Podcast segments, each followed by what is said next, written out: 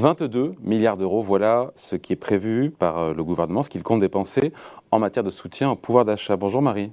Bonjour David, bonjour à tous. Marie Viseau, rédactrice en chef adjointe au Figaro. Donc c'est Bruno Le Maire qui a sorti ce chiffre de 22 milliards d'euros pour aider les Français face à, la, face à cette flambée de l'énergie. Euh, les échos parlent de 24 milliards d'euros euh, aujourd'hui. Si je comprends bien, en fait, il reprend tous les dispositifs euh, déjà existants qui seraient prolongés toute cette année 2022, mais il n'y a rien de plus pour l'instant. C'est essentiellement ça hein, que fait Bruno Le Maire, le ministre de l'économie, quand il cite ce chiffre de euh, de 22 milliards d'euros. Il fait la somme de tout ce qui a été fait ces dernières semaines, ces derniers mois, pour euh, déjà contrer la hausse des prix euh, de l'énergie, qui n'est pas terminée, hein, comme vous le disiez tout à l'heure. Euh, il, fait cette addition et euh, il arrive à ce chiffre qui est déjà assez vertigineux. Hein. Donc c'était les gels des prix du gaz, qui sont donc prolongés euh, sur l'intégralité de, de l'année 2022. Donc 10 milliards d'euros. De, de, 10 milliards, exactement. Euh, ils en avaient budgété beaucoup, beaucoup moins. Hein. Donc ça, c'est euh, c'est la décision qui a été prise et qui donc alourdit l'enveloppe. Il y a le plafonnement des prix de l'électricité, il y a la fameuse indemnité inflation, le chèque de 100 euros qui a coûté 4 milliards, qui a été versé euh, déjà à tous ceux qui, euh, euh, y avaient droit. Donc voilà, au total, c'est plus de 20 milliards d'euros sur la seule enveloppe pour contrer les prix de l'énergie prises par le gouvernement jusqu'à présent. Bon, sauf qu'entre-temps, il y a un prix à la pompe qui maintenant approche souvent les 2 euros le litre. Et le baril qui est à entre 25 et 130 dollars pour le mm. Brent au moment où on se parle. Le gouvernement devrait prendre davantage, a priori, de mesures de soutien. Alors hier, c'est intéressant parce qu'il y avait Bruno Le Maire qui parlait de, pour le coup de réponses ciblées. Et puis hier soir, il y avait le président Macron, on en parlera juste après, qui a dévoilé notamment d'ailleurs ces mesures de pouvoir d'achat. Mais en tant que président, hier à Poissy, il a parlé d'une mesure pour l'essence. Et d'ailleurs, il s'est engagé euh, à un volet, je le cite, sur l'essence pour tous les Français qui roulent. Et même à mettre en place un chèque alimentaire. Ouais.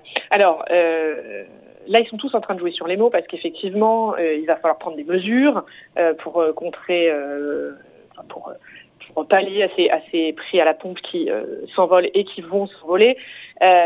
Euh, comme vous le disiez en intro, il y a une espèce de, guerre en coulisses euh, pour qu'il n'y ait pas de quoi qu'il en coûte, parce qu'effectivement à Bercy on veut pas de quoi qu'il en coûte. Le président dit il y aura effectivement un volet, euh, un volet essence, mais finalement tout ça n'est pas incompatible parce que quand on regarde bien dans, le détail, le président il dit on va améliorer les aides gouvernementales sur l'essence. Bon l'indemnité kilométrique, ok, elle peut être améliorée, ça c'est assez facile améliorer l'indemnité inflation. Alors qu'est-ce que ça veut dire? Est-ce qu'on va la distribuer à très grande échelle comme on l'a fait euh, la dernière fois? Euh, C'est-à-dire qu'on n'a pas voulu mettre en place une usine à gaz et finalement on a donné 100 euros de manière un peu arbitraire et aveugle à tous les gens qui étaient payés moins de 2000 euros par, euh, par mois de, de, revenus. là, qu'est-ce que ça veut dire améliorer euh, cette indemnité inflation. On sent bien qu'ils veulent cibler sur les automobilistes. Et puis Bruno Le Maire, il dit on va on va viser les gens qui en ont vraiment besoin. Donc finalement tout ça est en train de se mettre progressivement en place. Alors euh, si les Français entendent qu'ils vont tous être aidés sur l'essence, euh, je pense qu'ils vont être déçus parce que ce à quoi le gouvernement travaille, ce sont des choses extrêmement ciblées pour les gens qui en ont vraiment le plus besoin. Euh, de temps en temps, on entend des expressions, euh, euh, les Français qui vont le plus souffrir des hausses des, prix de l'essence. Voilà, tout ça est en train un peu de se mettre en place et on sent que ce, ce ne sera pas, en tout cas pas à la veille de l'élection présidentielle où on pourrait juger une mesure large, extrêmement électoraliste, ce ne sera pas une mesure qui arrosera tout le monde. donc il n'y aura pas, donc quelque part c'est Bercy qui a le dernier mot en disant que parce que Bercy, manifestement, par la voix de Bruno Maire, ne veut pas de second euh, de deuxième, quoi qu'il en coûte. Je ne sais pas si Bercy aura le dernier mot. En tout cas, euh, en tout cas Bruno Le Maire, il, a tout un tas d'arguments en stock. Et le chiffre de 22 milliards que vous citiez en début d'émission euh, est un de ces arguments. C'est-à-dire que de manière chiffrée, il dit regardez déjà tout ce qu'on a fait pour le Oui, mais à l'époque où ça a été fait, Marie, les prix du gaz et les prix de l'essence n'étaient pas au niveau où ils sont aujourd'hui. Oui, alors ils, viennent de prolonger, de prolonger le, le, gel des prix du gaz jusqu'à le, bouclier jusqu'à la, jusqu'à la fin de l'année. Gaz et électricité aussi. Hein. Tout à fait. Euh, mais, mais, mais, pour les ménages, c'est un peu compliqué parce que, euh, alors, ils, ont, ils, ont, plusieurs raisons. Il y a ce chiffre qui dit voilà ce qu'on a déjà fait. Il y a aussi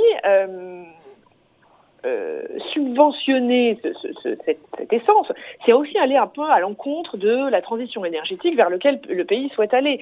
Euh, il y a un moment aussi où, quand Bruno Le Maire dit il va falloir changer nos habitudes de consommation, changer, euh, il, sous-entend aussi transition énergétique. Et puis il y a un autre argument qui est celui qui commence à poindre un peu dans son entourage et à Bercy, c'est que subventionner l'essence, faire des chèques pour l'essence, ben, c'est d'une manière totalement indirecte évidemment subventionner le pétrole et le gaz qui vient en partie je dis bien en partie de Russie. Donc, de manière très indirecte, euh, subventionner les agissements de la Russie envers euh, envers l'Ukraine. Bon, alors ça, tout ça amène à l'idée que géopolitique. Euh, bon, mais tout ça amène à l'idée que qu'ils n'agiront pas, sur le prix à la pompe et qu'il n'y aura pas de baisse de taxes. pas de très grande ampleur, comme ils disent. Ça va être très ciblé. Les gens qui en ont le plus besoin. Euh, agir très fort sur les prix à la pompe, ça voudrait dire euh, jouer sur les sur les taxes.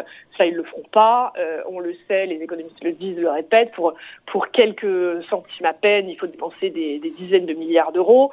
Euh, ça, ça, ils le feront pas. Voilà, l'objectif de, de, ce plan auquel ils sont en train de, de, de réfléchir, hein, ce plan de résilience qui verra le jour la semaine prochaine, euh, en coordination avec, euh, avec les autres pays d'Europe, hein, parce qu'on va pas faire ça tout seul, euh, c'est de faire du extrêmement ciblé et de ne pas se lancer dans un deuxième quoi qu'il en coûte. Euh, bon voilà, on en a beaucoup parlé de ce quoi qu'il en coûte pour répondre à la crise du Covid, c'est euh, ces centaines de milliards d'euros déversés pour sauver l'économie. Bercy le disent, c'est pas la même crise, on n'y répond pas de la même manière, euh, en tout cas pas en versant des chèques, et on, on y dit aussi d'ailleurs, euh, en, en, versant des chèques, euh, on contribue à renchérir l'inflation, et franchement dans le contexte actuel dans lequel on est, donner bah, ça des risque de gêner aux entournures encore plus la Banque Centrale Européenne. Voilà, exact, exactement. On, on, on contribuerait d'autant plus au problème. ils ont une expression qui dit on va pas jeter de l'essence sur un incendie. Ok, intéressant. Donc en fait, ce que je retiens juste, Marie, c'est que finalement, il n'y aura pas de nouveaux coups de pouce dans le sens nouvelles mesures, mais on va, le gouvernement veut prolonger ou approfondir des mesures déjà existantes en les renforçant. C'est ça l'idée. Ou, en tout cas, s'il prend des nouvelles euh, dispositions, parce que euh, ils sont en train de s'engager quand même en parole. Hein, euh, donc, s'ils prennent des nouveaux dispositifs, ce sera très ciblé. ce sera alors pour les entreprises, ils sont en train de travailler avec les entreprises qui sont les plus dépendantes de, l'approvisionnement.